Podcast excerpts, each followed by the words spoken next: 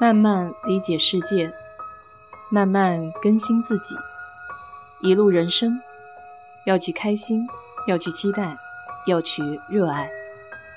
我是 DJ 水色淡子，在这里给你分享美国的文化生活。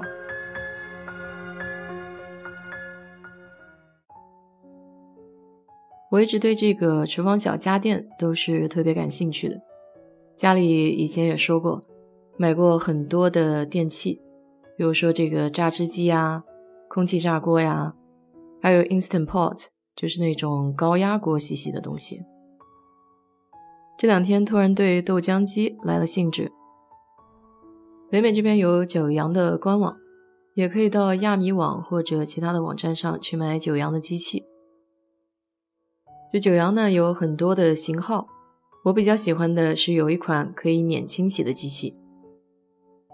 不仅外观比较小巧可爱，看起来又很现代，再一个就是说它可以不用手洗，确实对我这种比较懒的人来说是一个福音。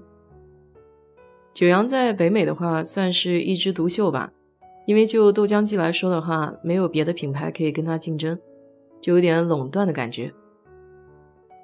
所以那一台免洗的豆浆机在这边要卖到三九九美金。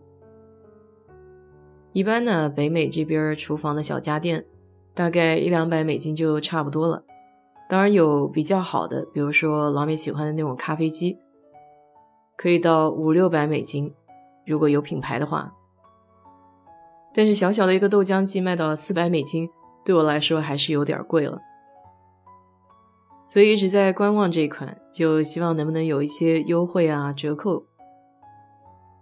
结果这小红书呢又帮了我一个大忙，正好上面有不少姑娘也跟我的习惯差不多，喜欢关注这种厨房的小家电。那么他们跟我也一样，觉得九阳的那款机器呢稍微有一些贵。其中有一个姑娘就找到了一个美国品牌，叫 Chef Wave。Chef 就是厨师的意思，Wave 就是那个波浪。这款机器它贴的照片，然后我到官网上去观察了一下，就是从外观上来说的话，它跟九阳的那款免洗机器几乎是一模一样的。所以也有人在评论区说，会不会就是九阳代产，只不过贴了一个外国的标签？关键它的价格是九阳免洗机器的一半，这也算是达到了我心目中一个比较理想的价格吧。正巧前两天办这个山姆大叔的仓库会员，又送了四十五块钱沃尔玛的券，不用白不用，赶紧就从沃尔玛线上把这款机器给买到手了。本来是星期一就应该能寄到的，结果给我说 delay 了，就是延后了。因为是心心念念想要的一个机器嘛，所以就一直在这个应用上关注它已经运到哪里了。昨天晚上呢，好不容易就给我盼到了，是一个非常大的盒子，还挺沉。把它搬到厨房以后，迫不及待的就拆箱，看里面的机器到底长个什么样。其实这个机器的外观呢，跟美国人的这个咖啡机长得非常的像，机身比较窄长，所以非常适合放在一个厨房的角落。我当时买只有白颜色的选项，所以就选了白色的。其实它还有黑颜色的一款，不过家里的厨房小家电要不就是灰的，要不就是白的，还算颜色比较协调吧。觉得机器到手了以后，肯定急巴巴的想试一下，所以今天早餐呢，我就想要不就弄点黄豆、黑豆，还弄点薏仁粉，看看打出来这个糊糊怎么样。智能机器嘛，我想它操作应该是非常简单的。这款豆浆机呢，豆子不需要先预泡。所以把这个豆子稍微清洗一下，直接倒到这个打磨的机器里面。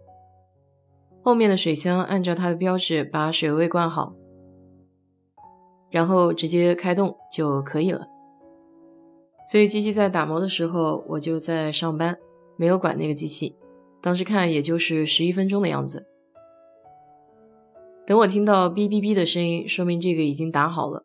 我过去一看，可了不得。整个台面都给我磨的全是那个黑颜色的糊糊，当时很郁闷。我想这个智能机器也太不智能了吧？怎么弄得满桌子都是这个黑糊糊呢？后来我观察了一下，因为它这个机器呢有一个自动清洗的功能，所以在这个玻璃壶和这个机身之间，它有一个塑料的盒子，里面是装清洗的那些污水的。那豆浆机打出来这个糊糊呢，没有装到应该装的这个咖啡玻璃壶里面，而是倒在沸水塑料盒里面。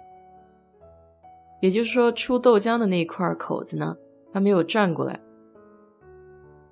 用了一大堆厨房纸才把这个台面清理干净，因为这个糊糊打出来毕竟是有点黏兮兮的嘛，还漏了不少，整个半个台面上全是这个黑糊糊。弄好了以后呢，我就想就用清水再试一遍，看看是这个机器有问题呢，还是这个流程上有问题。我为了不让这个水流出来，所以我把这个水位线是压在它自动清洗的那个水位线那边。但是程序我还是用打豆浆那个程序，那打豆浆那个程序需要的水要超过自动清洗的水位的，所以后来我就听到哔哔哔不停的响，然后这个 LED 的界面就给我出了一个 error message，就出错了，它显示呢这个水箱的水位不够，但我当时没有看到它侧面其实有解释这个出错的信息是什么意思。所以我直接就把插头给拔掉了，因为水位不够，所以它这个水呢还是直接倒到了那个清洗的塑料盒里，没有倒到应该装豆浆的那个玻璃盒里面。这第二次测试就算是失败了，然后我就想，不能这样就放弃，对吧？那我就干脆人待在这边，看它整个流程到底是怎么一回事儿。开始我的第三次尝试，这次还是用清水。但是清水的水位呢，加到它正常的水位那边。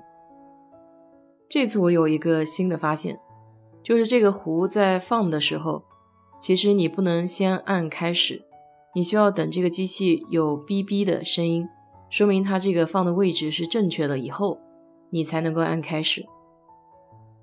那我回想我第一次的时候呢，好像没有听到这个哔哔的声音，我就直接按了开始，所以它这个机器会以为。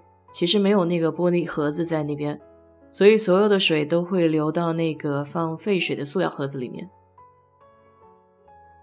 也正因为这个原因，可能才导致第一次所有这个糊糊全部都流出来了。那这次整个流程我都是盯在这边看的，一共是十一分钟，一直看到它那个出水口会转过来，然后把水流到玻璃的这个罐子里。在这一步结束之后呢，他会用余下来的水去清洗整个机器。清洗过后的那个水会流到塑料盒子里面。这整个一套流程完完全全盯着看了下来以后，才知道哦，原来是自己第一步就做错了。那么很巧，我到网上呢就看到有人跟我犯了一样的错误，但是呢，他其实还没有发现问题是在自己这边。所以他给这个产品写了一个差评。不过我也能理解他，因为这个糊糊撒的到处都是，当时一眼看到的时候，心里是很丧气的。我也经历了一样的事情，所以我能感觉到当时看到那个场景是一个什么样的心境。不得不说，这个每天学一点东西，对自己还是挺有帮助的。当然，这款机器跟九阳机器比起来呢，一个它不是中文显示。第二个，它的选项会有一些区别，因为老美的这个机器，它宣传的是做素食的奶制品，比如说打杏仁奶、椰奶这些东西。那九阳豆浆机上就会有很多的选项，比如说五谷啊、燕麦粥啊，还有什么红枣浆、咖啡、果汁，全都能弄。看起来功能好像要比老美的这个更全面一些。